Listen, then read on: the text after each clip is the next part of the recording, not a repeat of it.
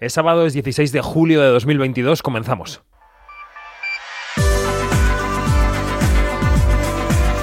Quinótico, cine, series y cultura audiovisual con David Martos. Onda Cero. Ya sé que os estamos mareando un poco, pero la programación de verano de Onda Cero nos permite saltar de vez en cuando a la antena del fin de semana y nosotros aprovechamos el hueco. Esta semana volvemos al podcast para hablar de la mafia y de los Emmy. De la mafia porque hemos perdido a dos actores icónicos, a los que hemos querido y temido en la pantalla, y de los Emmy porque ya tenemos entre manos las nominaciones de los premios de este año. Y seguiremos charlando con creadores que van estrenando películas, que van presentando proyectos, series en pleno verano, con este calor insoportable que nos invita a refugiarnos o en un cine o en el salón de casa con una plataforma. Refugia tus orejillas con unos auriculares que, que ya empezamos. Soy David Martos y esto es Quinótico. Quinótico, Onda Cero. Enseguida vamos con un observatorio eh, sobre la mafia, cosa que me encanta, y sobre los Emmy, pero antes vamos a charlar con un director y creador de serie que estrena en Netflix el próximo martes 19 de julio.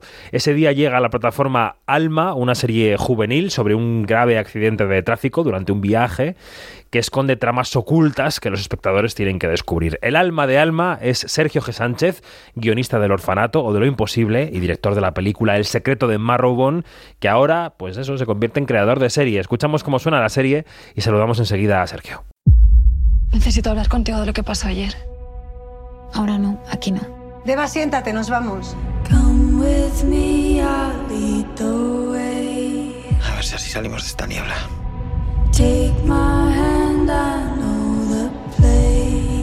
Deberíamos parar. Ya solo niebla. ¿Esto es normal?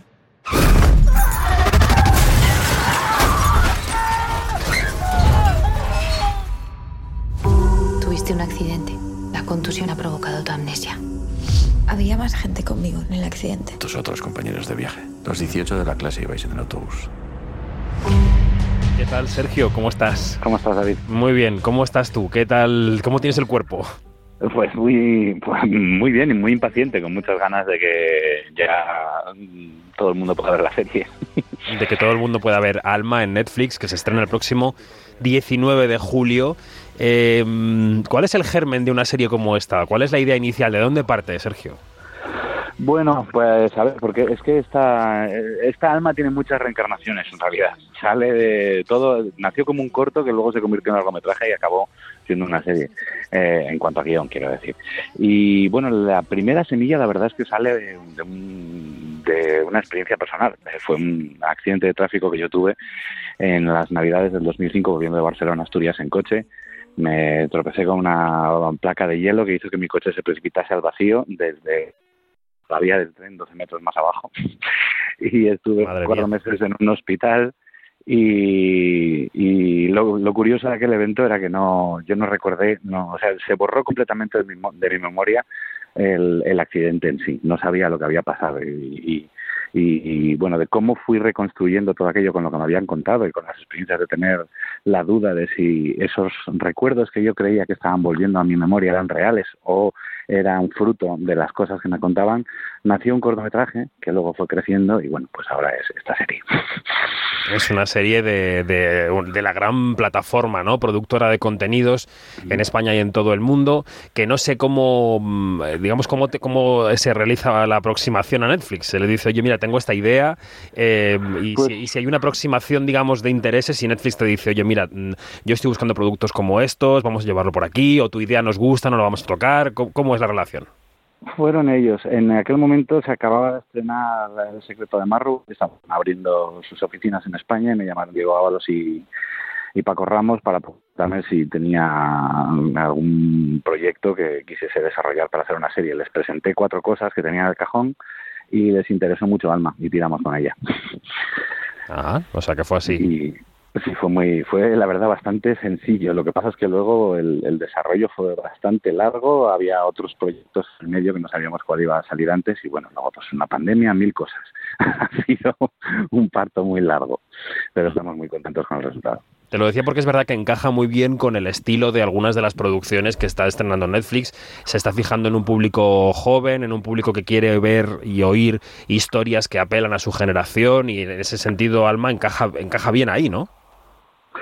Sí, encaja ahí, pero bueno, yo siempre creo que la verdad que pienso que la serie puede tener un público muy amplio. También puede, es, es eh, es, es, una serie muy emocional y habla mucho del, bueno, pues del, tránsito de la adolescencia a la madurez, que creo que es algo con lo que se pueden identificar los propios adolescentes, pero también los adultos, porque todos hemos pasado por ahí. Y, y bueno, es una serie de, de, suspense y misterio con elementos fantásticos, pero sobre todo es, es muy, muy emocional. Y creo que tiene, bueno, que puede interesar a públicos muy diversos.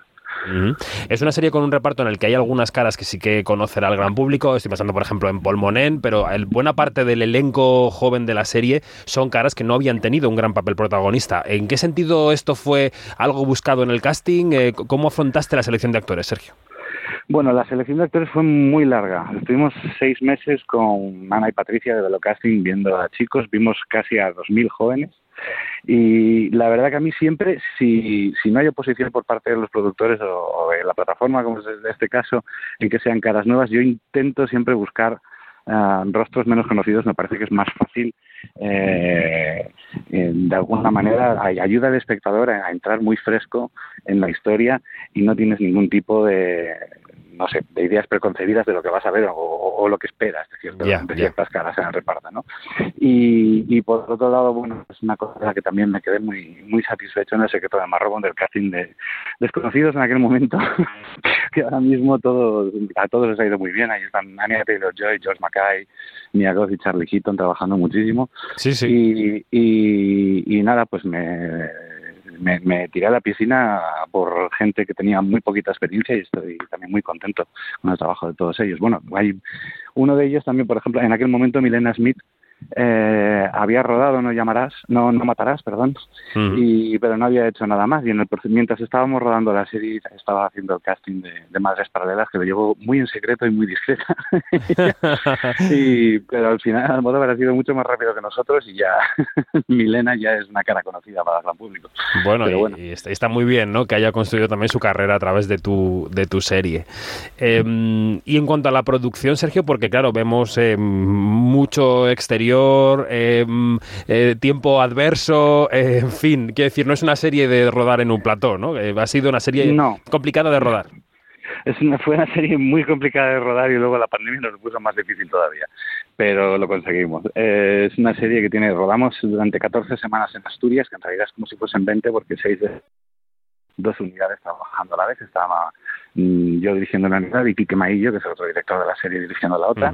Y luego estuvimos ya seis semanas en, en, bueno, dos en, en, un hospital de Tarrasa y cuatro en, el, en un plató en Tarrasa, eh, perdón, en la, el hospital de Gran Manresa y el plató en Tarrasa, donde ya ahí sí que teníamos que hacer cosas muy complicadas de efectos especiales y no nos podíamos arriesgar a hacer en, en el exterior.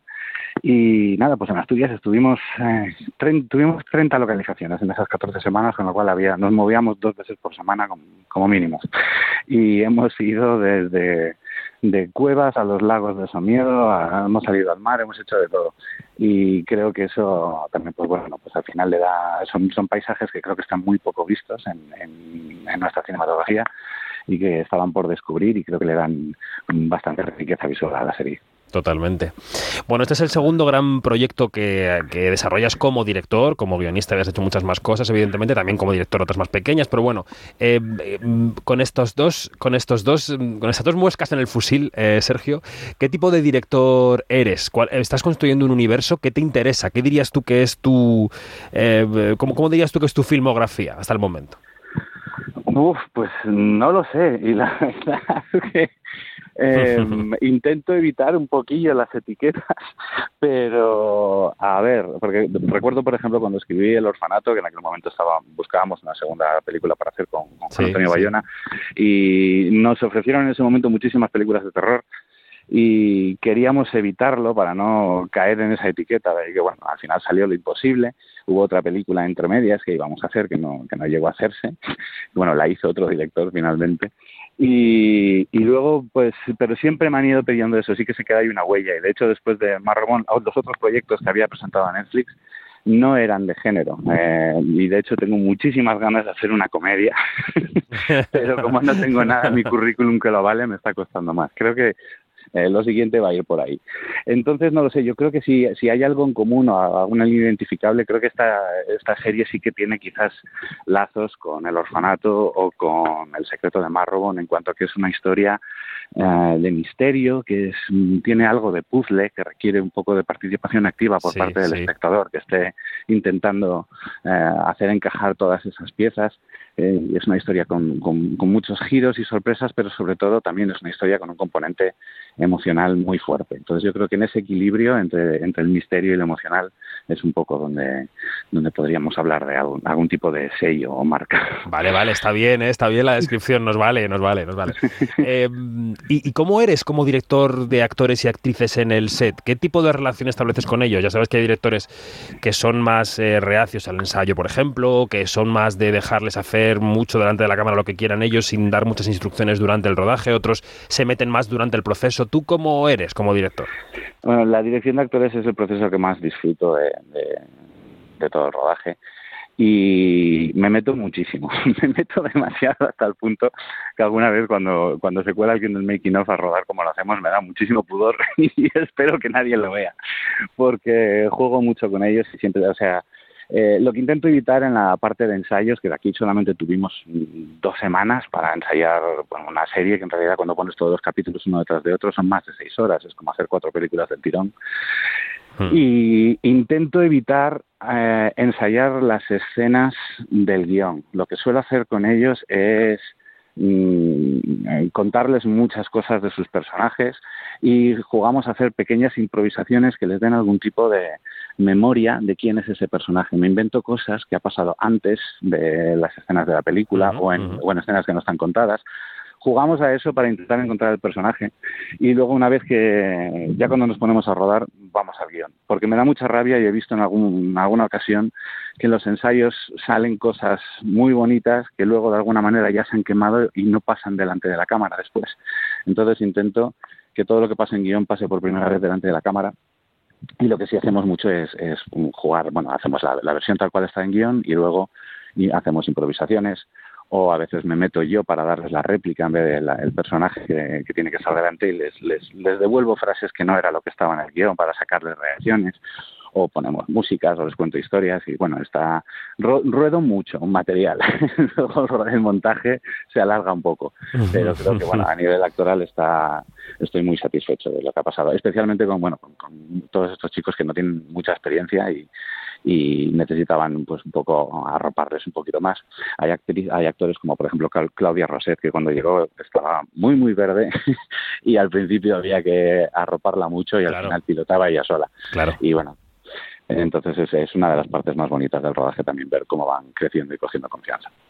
Y mm, quería preguntarte también por, por el panorama de las plataformas y los cines. Evidentemente es la cuestión de nuestro tiempo en el audiovisual, ¿no? El, el, sufrimiento que, que están eh, mostrando algunas salas porque la gente no acaba de volver, salvo algunos títulos muy señalados y bueno, y las plataformas que parecían un refugio de producción para muchos eh, técnicos y actores y que ahora las noticias que surgen por todas partes dicen que van echando un poco el freno porque también están viendo que la sobreproducción eh, no, les está rentando. ¿Tú, cómo ves el panorama de todo esto? ¿Qué, qué, adivinas en el futuro, Sergio? Eh, a ver, es complicado, pero yo soy bastante optimista. A ver, por un lado, en, en, este boom que ha habido, sí que es verdad que yo nunca vivido, había vivido una situación donde fuese tan complicado eh, configurar un equipo para un rodaje porque todo el mundo estaba trabajando. Esto es algo que no había visto jamás. Y creo que nunca ha sido tan fácil para alguien que sale de una escuela o que hace un cortometraje y quiere incorporarse de encontrar una oportunidad para empezar a trabajar y, ir aprendiendo su oficio, trabajando, que es como se aprende las cosas más que en una escuela. Entonces creo que ha habido mm, muchísimas oportunidades. El lado malo es que de repente sí que es verdad que las plataformas han entrado, lo han absorbido todo y se han, comido un poco el, ámbito del cine, pero creo que hay motivos para la esperanza. Ahora pues hemos visto películas como Cinco Lobitos o Alcarrás, de repente que encuentran un sitio que a lo mejor antes era mucho más difícil encontrarlo y que encuentran su público. Y, y sí que hay el, quizás lo, negativo de todo esto es que la gama, hay una gama media de películas que lo tienen más difícil, ¿no? Es como, tiene que ser ahora mismo para hacer una película que se estrene en salas, ha de ser una película muy pequeña o una cosa gigante, eh, una franquicia o algo que ya esté como muy claro. eh, asentado, con el que el público conozca. Y sí que es verdad que esas películas de gama med de medias, pues ahora casi que se, se, van a las plataformas donde hay esta sensación extraña de que eh, ese, ese tipo de contenido se habla de él una semana, dos semanas y luego parece que desaparece en un vacío extraño. Entonces yo creo que todavía eh, con, con, la evolución de todos estos nuevos canales estamos eh, se está buscando el equilibrio de, de ver en qué espacio y qué lugar tiene cada tipo de producción distinta. Pero creo que tenemos un espectro muy amplio y que hay sitio para todos. Y desde luego, yo vamos, de, desde cómo estaban las cosas cuando empecé a hacer cine a cómo están ahora, creo que el momento es mejor ahora mismo. ¿Y lo próximo qué? ¿Qué es? Bueno, pues lo próximo es, eh, no lo sé, tengo muchos proyectos. ¿Descansar? ¿Vacaciones? ¿Y luego? mm, vacaciones, bueno, tendré 15 días. Bueno, bueno, está bien, está bien. porque de hecho estoy ya preparando, estamos prevenidos para muchas cosas que puedan pasar, depende de qué pase con él, con el estreno de la serie. Agazapados. Y, y qué acogida tenga con el público. Si tiene buena acogida, estamos preparados para salir corriendo a continuar. Y bueno. si no, tenemos otros proyectos también ahí en el cajón para, para seguir. Me apetece muchísimo hacer una película, porque sí que es verdad que el, el, el esfuerzo de una serie, especialmente una serie como esta, donde he estado de guionista, director y productor ejecutivo, he estado supervisando, bueno, desde la primera página del guion hasta la última mezcla de sonido claro, he tenido que estar ahí. Claro. Entonces es, es, un, es un compromiso muy largo y a, y a mí me encanta el cine y me, me, gustaría poder hacer una, una película antes de meterme en otra serie. Pero veremos, a ver, esto cambia semana a semana, así que ahí no, no te puedo anunciar nada definitivo, David. Pues también queremos ver nosotros una película ¿eh? tuya, así que a ver si te pones las pilas, ¿eh? a ver si tenemos una pronto. muy bien. Bueno, Sergio G. Sánchez, de director, como decía, creador, productor, guionista de Alma, que llega el 19 a Netflix. Gracias y suerte, suerte con la serie. Muchas gracias a ti, David. Hasta luego. Hasta luego. Quinótico, Observatorio en Bremen.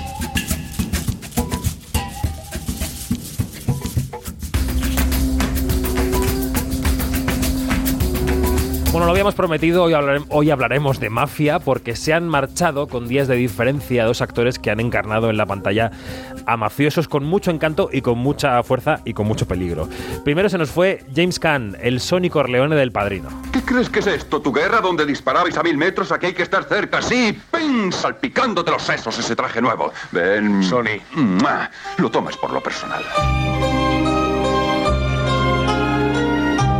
Y también, eh, pocas horas después, se nos fue Tony Sirico, que es el mítico Poli Gualtieri de Los Soprano, entre otros muchos entrañables monstruos de la mafia. Don't fuck with me. Who you been talking to? What the fuck are they saying? Fuck you and this bullshit. But that's what this is, you know. Satanic black magic. Sick shit. Fucking quiz!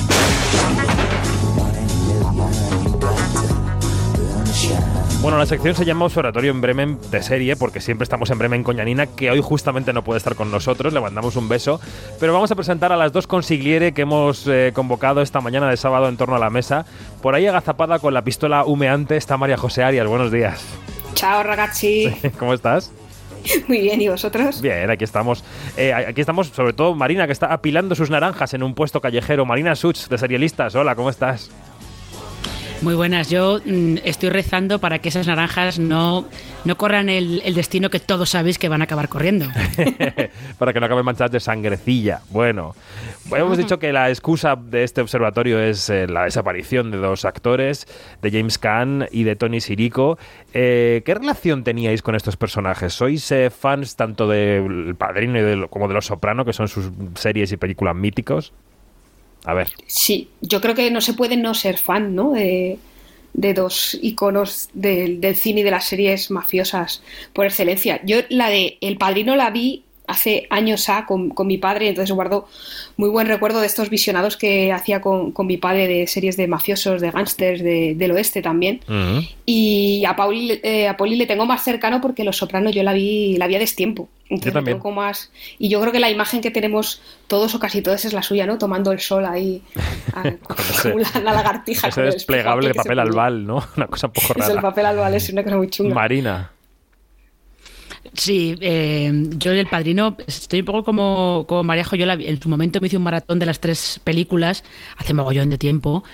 Eh, pero es que, claro, James Caan tenía esa presencia ahí tan fuerte que le daba un le daba como un toque extra de peligrosidad a, a Sonic a Sonic Corleone. Y luego es que Poli no solamente Poli sino que Tony Sirico yo, eh, creo que recuerdo haber leído una entrevista con él que decía que se había hecho en su vida 70 películas en 60 había hecho de mafioso y en 60 y en 5 había hecho de policía corrupto, o sea que... Sí, sí, estaba un poco encasillado en esos papeles ahí fronterizos de la sociedad y los negocios. Claro, ¿no? pero es que pero es que Tony Sirico había sido un mafioso real, había estado en la sí. cárcel de Sing Sing por tratos con la mafia. Totalmente, totalmente. O sea, que le venía al pelo y además es que lo hacía fenomenal. Bueno, oye, ¿cuáles son en, en general vuestras relaciones con las pelis y series de la mafia? ¿Es un mundo que os interesa? Eh, ¿Es un mundo que a vosotras os ha apelado? ¿Cuáles son vuestras series y películas de mafiosos favoritas? Venga, María Empiezo, Le doy, le doy. A mí todo lo que tenga que ver con, con la mafia y con, pues eso, con los gángster, con esa estética, me, me, me fascina y, y me, me, gusta mucho, me llama mucho la atención. Favoritas, es que yo tengo, tengo muchas, yo qué sé, pues eso, uno de los nuestros, el, el Padrino también, tengo muy buen recuerdo, eh, Los Intocables de Los Nets, que era como otra parte ¿no? de, de la sí, mafia, era como total. la, la lucha contra contra ellos y la ley del silencio, por ejemplo, ¿no? Con ese primer plano secuencia que era maravilloso. Pero yo creo que si tuviese que elegir una, no sé si me la vais a aceptar como cine de, de, mafi de, mafiosos, yo diría que el, el, golpe. Bueno, tiene yo una parte, ¿no? De mafiosos. Sí, yo ¿no? es que, o sea, creo que es una de las películas que he visto más en mi vida. Durante muchos años he estado obsesionada con, con la banda sonora y, y mi tono del móvil siempre ha sido ¿Ah, el, ¿sí? el, entertainment. Sí, sí, o sea, el, el, con el piano o sea, es más, una de mis primas, Hola Encinas, eh, aprendió a tocar el piano y para contentarme eh, aprendió a tocar esa canción. O sea, que yo, el, el Golpe es una película que, que, me obsesionó mucho tiempo y creo que es de mis favoritas. Y en series, pues Los Soprano, con esa cabecera maravillosa también que has puesto. Sí. Que yo creo que tiene, tiene una retaíla de, de, personajes tan bien construidos y tan potentes que, que aunque no te guste Tony Soprano, te puede gustar otro, o el de más allá, o, o los hijos, o la mujer, bueno, o el Luego vecino. hablaremos de amar o, o, odiar a los personajes. Marina, ¿cuáles son tus series o pelis favoritas de mafia? Eh, yo, mira, yo de todas, todas las que ha ido añadiendo, eh, las que ha ido diciendo Maríajo, yo quería añadir eh, Camino a la Perdición. Mm. Oh, también, con Tom Cruise. Eh, Digo con Tom Cruise, con Paul Newman. No, con no, con, con Paul Newman. Eso Paul Newman, que me voy. Que es también, que es también una historia de, de, mafi, de mafiosos, además, como muy clásica, muy de los años 20, muy de los años 30, una cosa así muy muy muy clásica y muy y muy seria. Sí, eh, sí, de corte muy clásico, efectivamente. De corte muy clásico. Y en cuanto a series de mafia, yo no sé si vosotros recordáis una que Televisión Española, a mí me da la sensación de que ponía a todas horas cuando yo era pequeña, que era La Piobra. No. Uy, a mí no me suena. Pues no, cuéntanos qué era la eso. Piobra, la Piobra es, eh, no sé si recuerdo si eran varias miniseries o una serie, y no sé por qué tengo, tengo como el recuerdo de que las protagonistas eran las mujeres de los mafiosos. Mm. También te digo que igual hay algún oyente que la recuerda mejor y dice, no, no era así, mm, pues que, que puntualice. Pero esa eh, tengo yo como el, recuerdo de estar en la 2, la emitían constantemente y era una serie de mafiosos italianos, eh, pero más contemporánea, más de tipo, estaban como en los 80, una cosa así. Mm. Es verdad que Los Soprano también se explora muy bien el, el, papel de las mujeres. Es una serie eminentemente masculina, pero Carmela Soprano es uno de los grandes personajes de la ficción. Eh, ¿Y por qué nos gusta esta mezcla de.? Porque yo creo que la mafia nos da una mezcla de crimen y de las historias de crímenes y de persecuciones policiales siempre nos han gustado y de criminales pero claro, es que su vida se mezcla enseguida todo con lo personal porque son la familia. Entonces, eh, ¿por qué nos gusta esta mezcla? ¿Qué creéis que tienen estos ingredientes, Marina, para, para encandilarnos como espectadores? Eh, yo sí creo que lo has, dicho, lo has dicho tú ahí, justo, exactamente eso. Tienes el drama familiar que siempre engancha, el rollo así, el, el lado así, ¿no? pues shakespeariano un poco, un poco culebrón, en realidad. tienes, Sí, pero, claro, tienes el lado culebrón en el que eh, lo que está en juego es directamente eh, la vida o la muerte. O sea, si la familia toma un paso en falso, igual los rivales los tirotean a todos y se los cargan a todos. Entonces es una cosa como muy... Fijaos también que la respuesta que hay muchas veces a, títulos de mafiosos tipo Gomorra, por ejemplo, mm. eh, los fans están eh, están muy, muy pegados a los giros de guion, a las traiciones y todo eso depende mucho también de las relaciones familiares. Si no fueran familia, eh, no tendrían esas no dolerían tanto las traiciones y no habría de repente como esas reacciones tan viscerales hacia algunas de las cosas que pasan. Entiendo. Eh, no sé si Mariajo también te pasa a ti, que te esa Bueno, a ti todo lo italiano te gusta, porque tú eres un país que adoras, claro. Sí, sí, yo adoro Italia.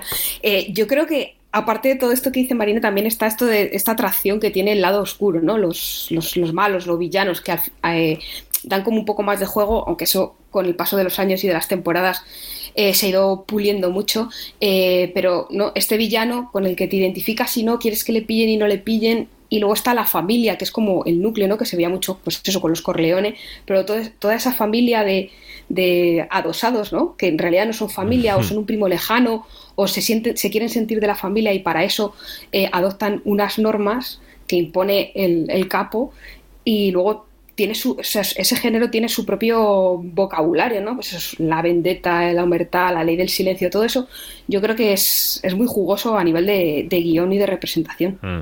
Tú decías antes, bueno, personajes a los que amas y a los que odias, a los que temes y a los que abrazarías, ¿no? Tony Soprano es el ejemplo perfecto. Incluso yo conozco gente que con ese con esa figura oronda y ese sudar todo el tiempo que les gusta incluso sexualmente, Tony Soprano. Quiero decir que a mí me lo han dicho. O sea, es un personaje que te repele y que te atrae a la vez. Eh, ¿A vosotras qué criminal de la ficción os han robado el corazón. Gente que en la vida no querríais desear su presencia cerca, pero que la tele, oye, qué gracia tienen, ¿no? Qué bien matan, qué bien roban. ¿Quién sería para vosotras?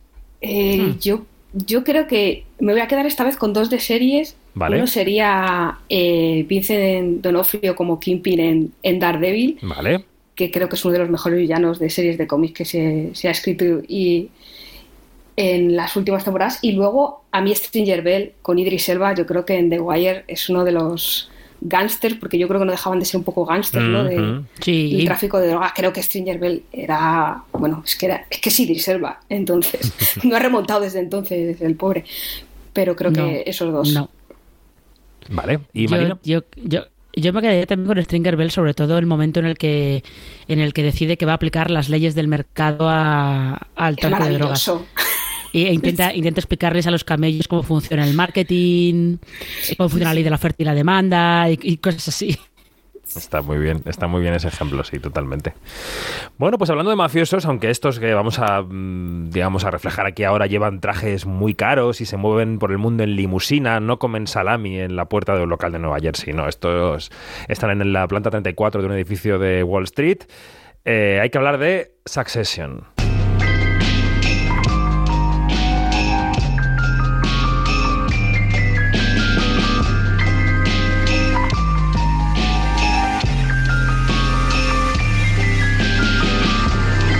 Esta serie de HBO que nos enseña las miserias corporativas ha sido la que más nominaciones ha cosechado esta semana eh, de cara a los Emmy 2022 que se van a celebrar el próximo lunes 10 no, lunes 12 de septiembre en Los Ángeles y que van a ser retransmitidos por la NBC. Succession tiene 25 nominaciones, Ted Lasso, que es de Apple, eh, tiene 20. The White Lotus, que es de HBO, tiene 20. Hacks, que es de HBO, también tiene 17. Solo Asesinatos en el Edificio, que es de Disney, 17. Y Euforia, que es de HBO, 16. O sea, HBO ha barrido totalmente en las nominaciones. Eh, ¿Cómo leéis esta barrida impresionante de HBO? HBO lleva tiempo solidificando algunas de sus series, están dando frutos en los premios. Marina, HBO manda en estos semi, claramente, ¿no? Pero HBO ha estado mandando en los semi desde la primera temporada de Los Sopranos, o sea que en realidad... No hay novedad. Eh, no hay ninguna novedad. Las novedades llegaron años anteriores cuando parecía que Netflix podía superar a HBO en número de nominaciones. También te digo que yo soy de un poco de la teoría de que el número de nominaciones eh, luego representa poco de cara a que de verdad eh, se transformen en, en una rase de premios. Porque hay, aquí hay series, por ejemplo, eh, son asesinatos en el edificio, por ejemplo, se puede llevar los 17, eh, de esas 17 nominaciones, 15 Emmys o no llevarse ninguno. Claro. O sea que. Marina. Ah, sí, perdón. Ah, pensaba que se había cortado. Perdón, perdón. Sí, sí, no, que, que acababas el argumento ahí, que, que los nom- las nominaciones, claro, siempre son así. Tú dices, la más nominada a los Goya, pues luego se puede llevar cero, como ha habido algún caso, ¿no? Y, o llevarse Sí. 10 y ganar la ceremonia, efectivamente. Eh, y, y qué, qué sorpresas eh, habéis visto en los Emmy? Repasando la lista, ¿qué os ha sorprendido que estuviera? Luego hablamos de las ausencias, pero ¿qué os ha sorprendido que entrara, por ejemplo, Mariajo, en la lista de las nominaciones? Yo es que sabes lo que me pasa con los premios, que me siento totalmente des- descolgada porque tengo una visión espaciotemporal que va en, ba- en base a los screeners. Entonces, estoy un poco como descolgada. A mí, fíjate, lo que me ha sorprendido, pero esto es más por una tara mía, es ver a Dopsic, porque yo pensaba que era del, del año anterior. Ah, la que serie no de Michael Keaton. Este año, pero me ha sorprendido para bien porque creo que eh, a mí es una de las series que más me gustó del, del año pasado y ver y verla nominada, que igual no es una serie pequeña en el sentido de pequeña, pero sí que quizás es una serie que no ha hecho demasiado ruido, pero creo que va ganando con cada capítulo, que el reparto en general está muy bien y que Michael Keaton la- esté nominado también me, me ha sorprendido para bien. Recordamos que es una serie de Disney Plus sobre la industria farmacéutica. Eh, Marina, ¿a ti qué te ha sorprendido que estuviera? Sorpresa para bien, en plan de, ah, qué bien que han escogido esto. Pues mira, yo mi sorpresa para bien ha sido eh, la nominación doble de Sidney Sweeney, sobre todo su nominación eh, mejor actriz secundaria de drama por Euforia, porque ese ese personaje eh, no es tan fácil de hacer y no es tan fácil que tú que te interese seguir lo que le pasa a Cassie con eh, esos altos y bajos emocionales que tiene. Y luego me sorprendió también para bien, en plan de ya era hora, que por fin esté nominada eh, Rhea Seehorn por Better Call Por Saul, fin. que era la única que faltaba. Cuando está la serie a punto de ya de caramelo, ¿eh? Es, es verdad que cogemos, eh, estamos en, la- en los últimos capítulos, pero Rhea Seehorn lo ha hecho muy bien en, en Better Call Además Saul. está nominada como en reparto, si no me, si no me equivoco, y ojo, para mí es protagonista total, sobre todo la- en la temporada anterior. Si lo hubiesen nominado como Sí, está protagonista, sería todavía sí. más justo. Pero bueno, por lo menos está, que ya es como dice Marina, ya es un avance. Hmm. Eh, también se habla mucho de la sorpresa de Yellow Jackets, la serie que se puede ver aquí en Movistar Plus con Cristina Ricci. No sé si alguna de las dos ha visto algo de esa serie o si mm, le interesa. Yo me la he visto, yo me la he visto enterita. ¿Y qué tal? Bueno, es eh, esto sí que es un viaje bastante no diré que salvaje. Tampoco tampoco psicotrópico, es una serie bastante más retorcida eh, de lo que parece, sobre todo porque ya sabéis que te está contando una, dos historias separadas por 20 años, un equipo de fútbol femenino de instituto que tiene un accidente de avión en las montañas y tiene que sobrevivir allí como puede, y luego esos supervivientes 20 años más tarde y todas las taras que tienen, que son bastantes. Eh, es sorpresa relativa, ¿eh? porque esta es una serie que si luego, si tú lees las entrevistas que se hacen en estas eh, semanas antes de las nominaciones, siempre les preguntan a todos los posibles candidatos, ¿qué serie estás viendo y tal? Y había mucha gente que mencionaba Yellow Jackets y que mencionaba Separación también, que ha sido otra de las que han entrado con fuerza Ajá. en las nominaciones de drama. Bueno, de las ausencias se ha hablado mucho de DC Sass, eh, se ha hablado mucho de que no estén las actrices que han tenido más peso en Stranger Things en esta última, en esta última temporada, que son Sadie Sink y Millie Bobby Brown, y The Crown tampoco está, ¿no? Que parecía que, que entraba la última, claro, yo tampoco me entero muy bien de cómo van las temporadas, pero tampoco. Eh, de todo esto, mm, tendría... Marina. Muy atrás, ¿eh? Sí, sí. ¿no? Perdón, digo que The, Crown quedaba muy atrás. Sí, que, que claro, cuando yo he leído por ahí en los análisis, no, hasta The Crown, digo, bueno, pues es que yo no sé si, si todavía pillaba la última temporada, porque este año llega la nueva, ¿no? En otoño.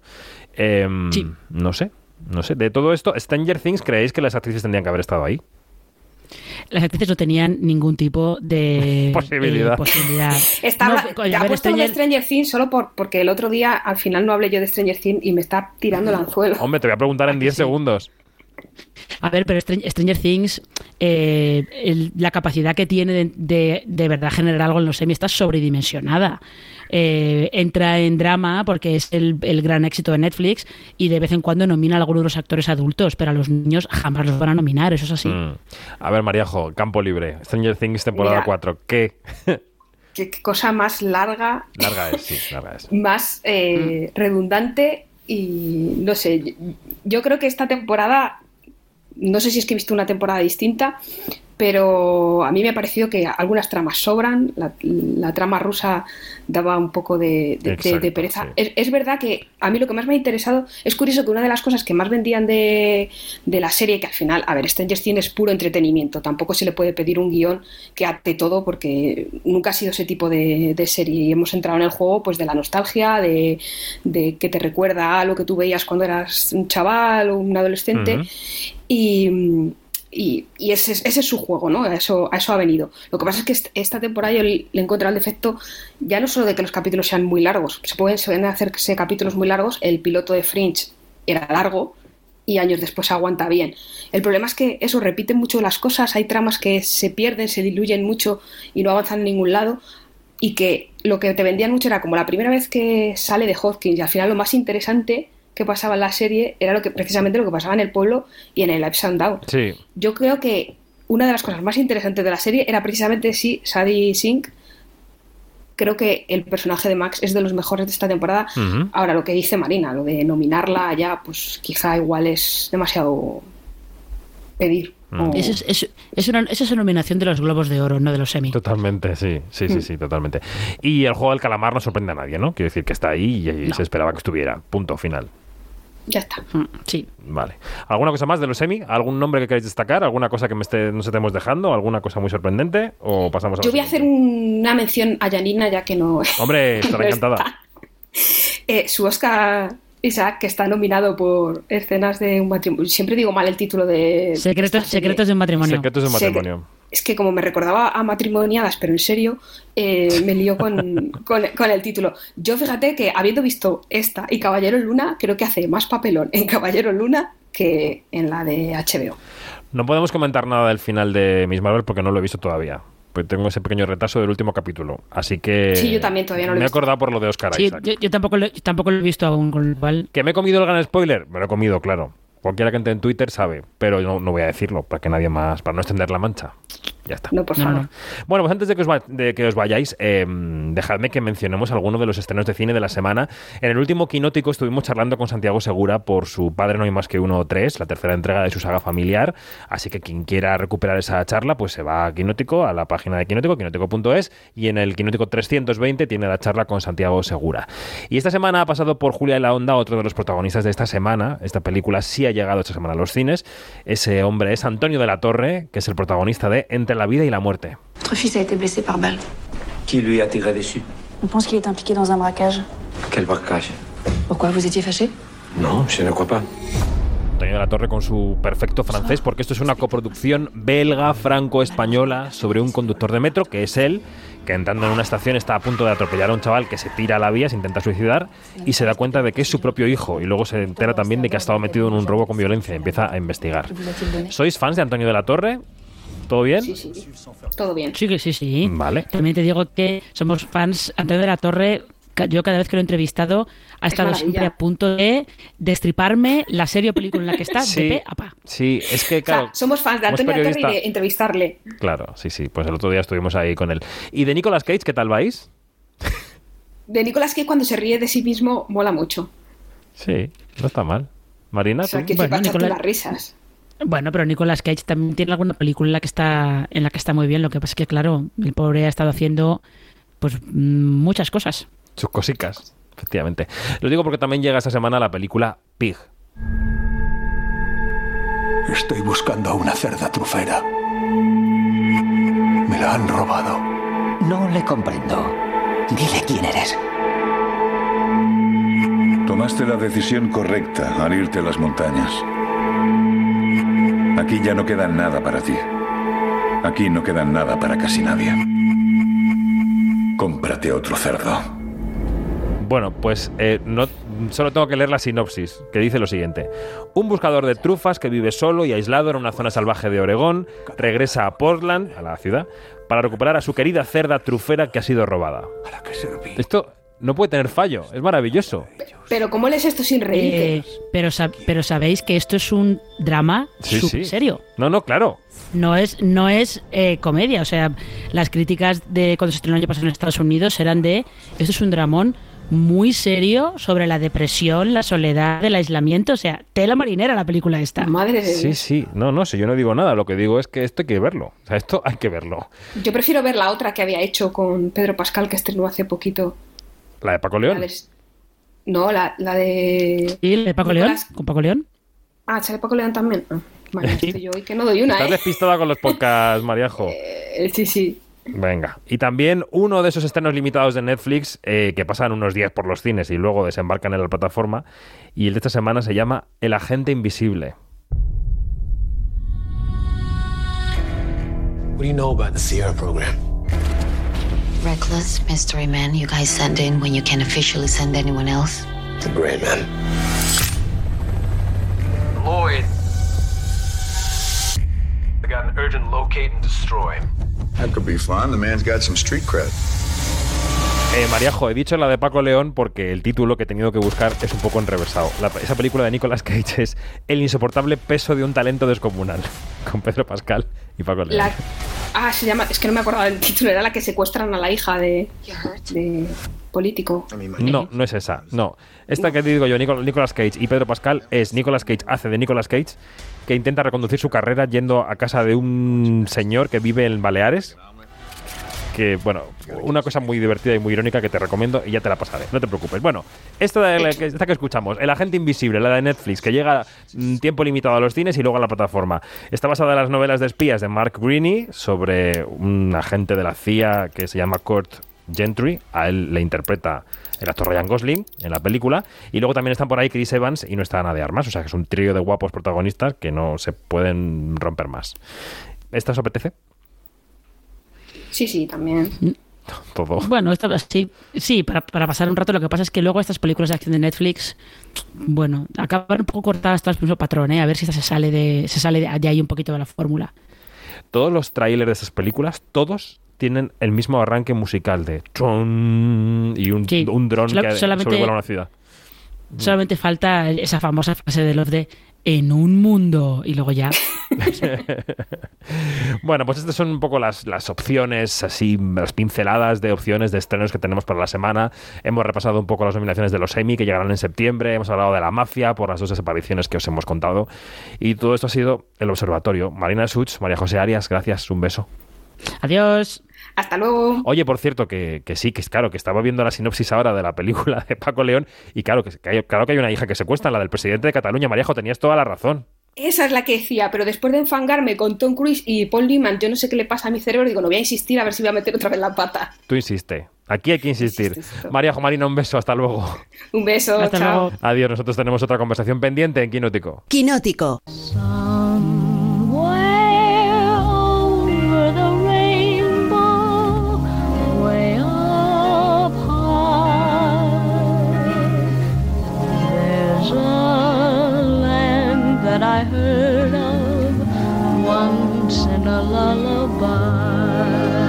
Esa conversación pendiente, claro, es que decíamos, no, Janina no está hoy en el observatorio. ¿Cómo que no está?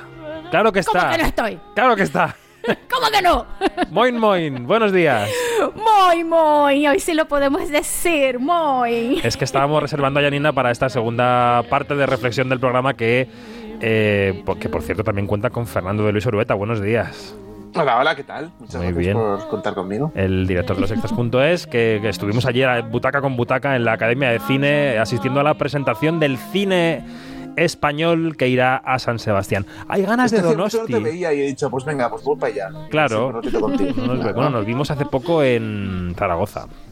Sí, es verdad. Pero es que una semana sin ti es, se pasa muy, muy Oh, despacio. oh, oh, oh. Oh, qué piropo, muchas gracias. ¿Qué diré yo que estoy tan botada por aquí, por favor? Eso, eso. Oye, que os decía que hay como ganas de festivales ya de otoño, ¿no? Acabamos de volver de Cannes, como quien dice, que es el baqueteo máximo, y hay como ganas ya de Venecia, de San Sebastián, ¿no, Janina? Queremos ya estar por allí. Sí, sí, que vengan todos, vengan todos, vengan todos.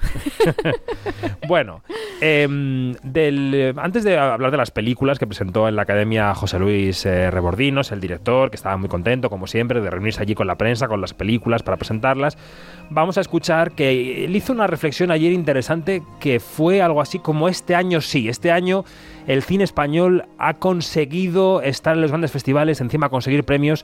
Dijo, era un año que él nos recordaba en el cine español. Bueno, antes de, antes de pasar a las películas, eh, contaros que la, selección es muy amplia, porque como ha comentado Rafael, creo que no habíamos tenido, yo en los 11 años que, llevo dirigiendo el festival, no habíamos tenido un año con, un- con una presencia de cine español tan fuerte eh, dentro de nuestra industria y especialmente en los festivales internacionales. No lo decimos nosotros, lo dicen eh, los seleccionadores internacionales que no paran de seleccionar películas para sus festivales. Voy a recordar muy rápidamente Cerdita en Sandas, Alcarrá, Alcarrás, Oso de Oro en la Berninale, Un año, una noche, Cinco lobitos, también en la Berninale, Mi, vacío y yo en Rotterdam, Pacification, Las pestas y el agua en Cannes, eh, Tenéis que venir a verla y La piedad en Carlo Vivari, antes ambas premiadas con el premio especial del jurado en sus secciones.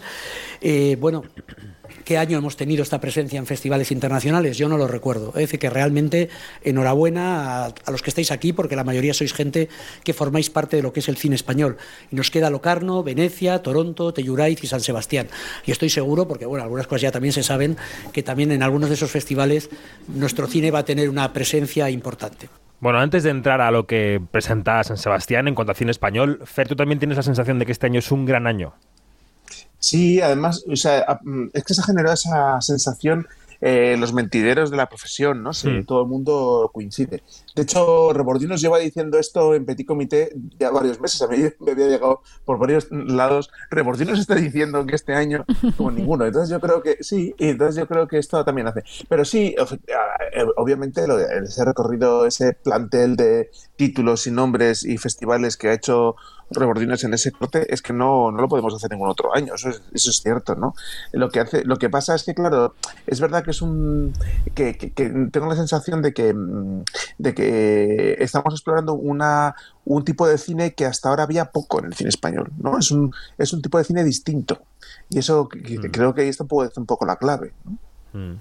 Y es un cine conectado con la tierra, ¿no? Hay muchas películas que hablan de lo pequeño, de lo campestre, Sí, de distinto en lo el sentido de que hay una, o sea, de que lo, lo creativo, lo más autoral, ahora ya, supongo que es lógicamente por las circunstancias del mercado, etcétera, ya no es tan tan eh, tan pequeño, ¿no? Ya son películas con otro, con otra envergadura y con otro alcance, ¿no? Eh, que lógicamente eso se, probablemente se ha dado por las circunstancias de la producción que han cambiado mucho y de la distribución y demás, ¿no? Pero bueno, son buenas noticias, claro, o sea, obviamente, ¿no? Y luego, eh, ¿cuántas mujeres? Y es una de las cosas que, me Sí, encanta. De, sí. es, un, es un gran cambio. Ahí Yani Eh, es la experta porque es la editora de Miss Who Sí, sí. Sí, claro, pero fíjate cuántas mujeres, pero en la en la competi- competición eh, principal, que es la competición por la concha de oro, solamente tenemos a Pilar Palomero, que también Bueno, una hay de que las ver- cuatro anunciadas, claro, que ahora que hay una que de las ver. cuatro Claro. anunciadas y claro, por, por ahora, ¿no? Hay que ver No, si, un- si esto cambia. No, no, ¿No? pero vamos a anunci- en competición son, son, son, son cuatro, efectivamente, pero luego está Isabel Coiset, está fuera de concurso. también en la Exactamente, oficial. sí. Bueno, no os Eh, adelantéis, no os adelantéis, no os adelantéis, que ahora lo vamos a y ver luego, perdón, y, luego y también está Isa Campo, una, como una de las directoras de la serie Apagón, que también Sí, está en sí. sección oficial. Sí, y sí, luego sí, en, sí. y en Zabaltegui son todo mujeres, o sea que bueno. En no- no son todas mujeres, pero es que este- este- es que estamos otra vez mordiéndonos el rabo con esto, ¿no? Porque, porque claro, porque estamos viendo eh, que, que la sección principal, que es donde se, se distribuyen los premios gordos, la concha de oro, la concha de plata, todo esto, las cuatro películas que han que, que- que están entrando en competición son cuatro películas de una de ellas solamente, eh, una de ellas es mujer, Mm. o sea, Pilar Palomero. Y claro, el- en nuevos directores está María Lorza, en Sabaltegui, las, las, las cuatro que han, que han eh, seleccionado hasta ahora son mujeres, por supuesto. Eh, también está Isabel Coixet en, la pro- en proyección oficial con un, con un documental que, que promete muchísimo. Aquí ¿no? llevar un Porque es imposible con vosotros, ¿eh? Porque yo iba a contar las películas, pero os habéis lanzado ya al torrente de Pero nombres. claro, Estamos- pero estamos claro, hay que ver, hay que ver. Eh, Tú estás viendo el todo, Fernando, que me parece fantástico que veas el todo, porque en un todo sí que sí que hay una gran presencia de mujeres, cosa que se le agradece y es una cosa que el Festival de San Sebastián tiene muchísimo cuidado con eso, pero es que tiene que tener también cuidado con qué mete en la competición oficial. Bueno. ¿Cuántas mujeres van a estar allí? Porque el año pasado Tienes vimos razón. que, que todas, todas, todas las mujeres ganaron, sí, pero, pero fu- fue una cosa, bueno, fue algo extraordinario. Sí. Tienes razón. Sí, sí, no, tiene razón Janina, por supuesto, y todavía queda margen de corrección porque Sí, por queda toda la sección oficial por desvelar, toda la parte internacional, por supuesto. Bueno, aquí ya conversamos con Alberto Rodríguez hace unos días cuando se anunció que la película de apertura fuera de concurso sería Modelo 77. Quiero poner una denuncia a la dirección de la cárcel. Son 300 pesetas. Es lo que cuesta la democracia. ¿Tienes el dinero? No. Bueno, es una película sobre cómo se asociaban entre sí, se sindicaron los presos políticos del franquismo en los últimos años de la- en los primeros años de la democracia realmente, ¿no? Entre la democracia y la dictadura. Eh, y quiero que sea eh, Rebordinos el que desgrane cuáles son las películas españolas que van a competir por la Concha de Oro. Además de la película de inauguración, que ya la anunciamos, que es Modelo 77 de Alberto Rodríguez, que participará fuera de concurso, cuatro van a ser las películas españolas que competirán este año por la Concha de Oro. La consagración de la primavera, de Fernando Franco. La ópera prima Suro, dirigida por Miquel Gurrea. La maternal, el segundo largometraje de Pilar Palomero tras las niñas. Y Girasoles Silvestres, una película de Jaime Rosales en la que Ana Castillo interpreta a una joven madre en busca de una vida mejor. Bueno, estos son los nombres, los titulares. Habrá quien a quien le suene algunos más que otros. Jaime Rosales es un gran veterano. Fernando Franco se ha ido haciendo un nombre. Empezó como montador, luego empezó como director en La Herida y se ha ido forjando en la industria. Pilar Palomero, por supuesto, saltó a la palestra con Las Niñas, que se llevó el Goya y ganó en Málaga. Y Miquel Gurrea es un joven director que presentó un corto, El Chear, en eh, Venecia, al que pudimos entrevistar y que ahora da el salto al largo. De todo esto, ¿qué os apetece? ¿Qué os parece? ¿Os parece que es una buena selección? Empiezo por Janina, venga. Bueno, mira, he, he estado bicheando, como dices tú, eh, usa ese verbo que me encanta. Eh, y de verdad que son cuatro títulos muy, muy potentes. Eh, me parece que hay como un hilo conductor en, en dos de ellos. Hay eh, actores naturales o actores no profesionales, que es una, digamos que es una tendencia que cada vez más se nota y nota y, y como que está creando este como que un, un antes y un después en el cine, en el cine español. Eh, mm, ponemos, por ejemplo, Alcarrás. Eh, y claro, eh, y también lo de lo que decía Fernando hace poco, lo del apego a la naturaleza también, y lo tenemos aquí con Suro, que es corcho. Y, y bueno, de Pilar Palomero, yo me espero un peliculón como, como el de las niñas, también en su onda tan intimista, porque la maternal, este, que surgió de una anécdota que le contaron, este, pues, es un, es un, un digamos, un terreno que, que no ha sido muy explorado, que se diga. Y Mm. que es la, la, la, la- la maternidad en adolescentes, ¿no? Entonces, bueno, eh, yo estoy como que muy puesta para los cuatro. Nos falta mencionar lo que decía Fer, ese documental El techo amarillo de Isabel Coixet sobre los abusos sexuales en el aula de teatro de Lleida. Eh, Fer, ¿a ti qué te apetece de todo esto?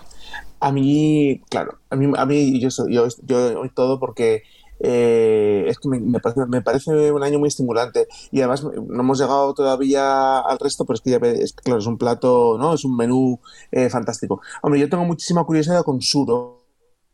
Siempre siento que las que cuando que las películas eh, eh, de Euskadi que han llegado a la sección oficial nos han dado muchísimas, muchísimas alegrías. También eh, buenos bostezos, también hay que reconocerlo. Pero, eh, pero cuando nos han dado alegrías, claro, pues nos han dado enormes. Entonces, eh, de Suro eh, se, se hablan maravillas y yo la verdad es que ahora mismo es de, de estas la que tengo más curiosidad. También porque sé menos a lo que me enfrento, ¿no? También eso me hace muy Claro. estimulante, ¿no? Mm, Porque las demás ujú. obviamente tengo mucha más referencia. Mm. Entonces, bueno, también me, esa parte de descubrir un nuevo cineasta me, me parece muy estimulante. Hemos empezado este tramo con el Over the Rainbow porque la revisión del Mago de Oz que ha hecho Paco León va a ir al velódromo con esas brujas que son Carmen Machi y Carmen Maura. Yo he visto ya algunas creatividades en Instagram con ellas disfrazadas de brujas y me ha parecido Sí. brutal. Y con- Pero eso es una cosa muy bonita, perdona que te voy a interrumpir, que hoy es Sí. un poco como el Día de Reyes, ¿sabes? Porque eh, hay muchísimas películas que de repente empiezan hoy como a abrir Que- sus, que sus- nacen, sus regalitos, ¿no? Como efectivamente. nacer, como, des- como están tirando el lazo, ¿no? Están ahí tan bonitas y tiras del lazo para Mm. echar echa un vistazo como, como son. Eh, mm, Hemos eh, dicho que de lo que se presentó ayer en la academia, eh, Rainbow irá al velódromo y también irá el documental Sintiéndolo mucho sobre Sabina, que ha dirigido Fernando León de Aranoa, y la segunda parte de Black is Belcha, que se llama Ainhoa, la película de animación de Fermín Muguruza. Y en Perlas, aparte de las que vienen de otros festivales, que han mencionado eh, Rebordinos en el Corte, Un año y una noche de Isaac y la Cuesta o Asbestas de Rodrigo Sorogoyen, va a cerrar eh, la sección de Perlas, una película de A3 Media, que va a ser una de las grandes películas españolas del otoño, la adaptación de la novela de Torcuato Luca de Tena, Los renglones torcidos de Dios. Doña Alicia de Almenara, ¿es usted consciente del motivo que le trae ante esta junta? Asistir a un juicio. Los aquí presentes somos doctores en psiquiatría, no emitimos sentencias. No he dicho que el juicio sea contra mí. Protagonizada, como escuchamos, por Bárbara Leni y por Eduard Fernández. Eh, ¿Y qué más nos quedaría por comentar? Bueno, pues que El Agua, que estuvo en Cannes, estará en, en Zabaltegui, Cerdita, que estuvo en Sundance, eh, la película de María Elorza, que citaba eh, Janina, estarán nuevos directores, a los libros y a las mujeres canto. Que tiene un tráiler que te de- queda con la boca abierta. O sea, Sí. eh, promete mucho. Y el corto de Estíbal Zurresola, que estuvo en Cannes también, que se llama Cuerdas, sobre una coral en la que tienen que tomar una decisión moral importante, ¿no? Eh, Estivalis está ahorita eh, rodando su primer largometraje, imagínate, y con cuerdas pues dio mucho de qué hablar en Cannes. Hablamos ayer, Fer y yo, eh, butaca con butaca, de la película En los márgenes, dirigida por Juan Diego Boto con Penélope Cruz, y leo a nuestro compañero Gregorio Berenchón del País que él especula con que se va a proyectar en el festival con motivo del Premio Nacional de Cinematografía que le van a dar a Penélope Cruz, que puede ser también, ¿no? Bueno, estaría, sería bonito. De todas formas, ya dijo ayer eh, el director, este eh, Rebordinos, que, que- que- que habrá posiblemente uno o dos títulos más que anunciar españoles. Bueno, efectivamente. Y nos queda por escuchar una cosa más de Rebordinos. Enseguida os dejo hablar, ¿eh? lo que queráis, pero que, que él ha acabado su intervención eh, eh, con un encanto a las salas de cine. Deseamos lo mejor a todas estas películas y al resto del cine español que ha estado en otros festivales o que se verá en el resto de festivales de lo que queda a fin de año. Es el momento también eh, de levantar eh, unas palabras a favor del cine en las salas. Hay que volver a las salas, tenemos que volver a las salas de cine todos los que nos gusta el cine, porque si hoy no volvemos a las salas de cine probablemente nos vamos a arrepentir en los próximos años. Así que todos al cine. Todos al cine. Eh, ¿Qué vas a decir, Janina? ¿Qué vas a decir? Ah, sí, de la serie Apagón, que eh, Ah, vi cierto. un tráiler de la serie Apagón y es así como que, ay Dios mío, Mm. ay Dios mío. O sea, esto, esta cosa de, de la serie apocalíptica de catástrofe, que, so- que, que además llama, la- yo no sé, pero a mí, yo no sé qué, qué piensan ustedes, pero me llama la atención que cada capítulo está dirigido por un gran nombre del cine español. Sí, sí. Y eso de verdad que, que bueno, que promete muchísimo. Bueno, estamos viendo esos experimentos. Las plataformas cogen nombres, por ejemplo, pasó con Historias para no dormir, ¿no? La serie de Chicho Ibañez Ujú, Serrador, ujú. que cogen directores y directoras españoles y españolas para eh, darle relieve a los capítulos, cosa que me parece muy bien. A mí lo que me gusta de Apagón es que haya surgido de un podcast. Me parece que está bien que el Eso, podcast se convierta ujú, en ujú. ficción seriada. Está maravilloso. Sí, bueno, que eso es una tendencia que también que se está viendo mucho en Estados Unidos, que de eh, podcast y de, y de grandes reportajes están saliendo grandes películas que, que bueno, y ya llegó esto aquí. Mm. Así que bueno. Bueno, esto es Donosti, lo veremos en septiembre, a partir del 16 de septiembre. eh, y creo que la última semana de julio ya ni tenemos anuncios de Venecia. ¡Sí! ¿Qué esperamos ahí? Bueno, claro, se ha dicho poco, ¿no? Se ha dicho, se intuyen cosas, se ha dicho poco. Eh, esperamos que esté Ana de Armas con Blonde y no sé si tenemos a Alejandra Musi rezando fuerte por Iñárritu, ¿no? Oh, sí, también, también. A ver si, si, si cuela, pero, pero tiene toda la pinta de que va a ir para Venecia, toda la pinta, de verdad que sí. Y hay, y hay muchas especulaciones. Este típico reportaje que lanza Variety, lo que se va a ir para, para Ajá. Venecia. Ay, por favor. No necesitamos. Me pone los nervios. No necesitamos. Me pone ya- los nervios. dale, dale. Bueno, pues Fernando de Luis Orueta y, Janina Pérez Arias eh, no se podían perder un día como hoy porque ayer se presentó la programación española del Festival de San Sebastián y esto hay que comentarlo siempre. Fer, Jani, buen sábado, un beso enorme. Un besote, chicos. A seguir disfrutando del fin de semana. Chao. Adiós, nos vamos.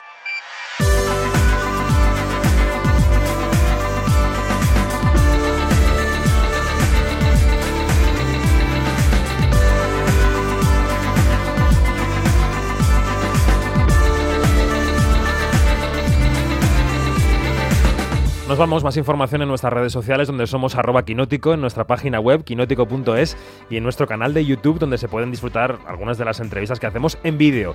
Gracias a Jorge Zamorano por estar en la dirección técnica de este programa, Quinótico, la primera con K y la segunda con C. Nos escuchamos la semana que viene. Se acercan las vacaciones, adiós.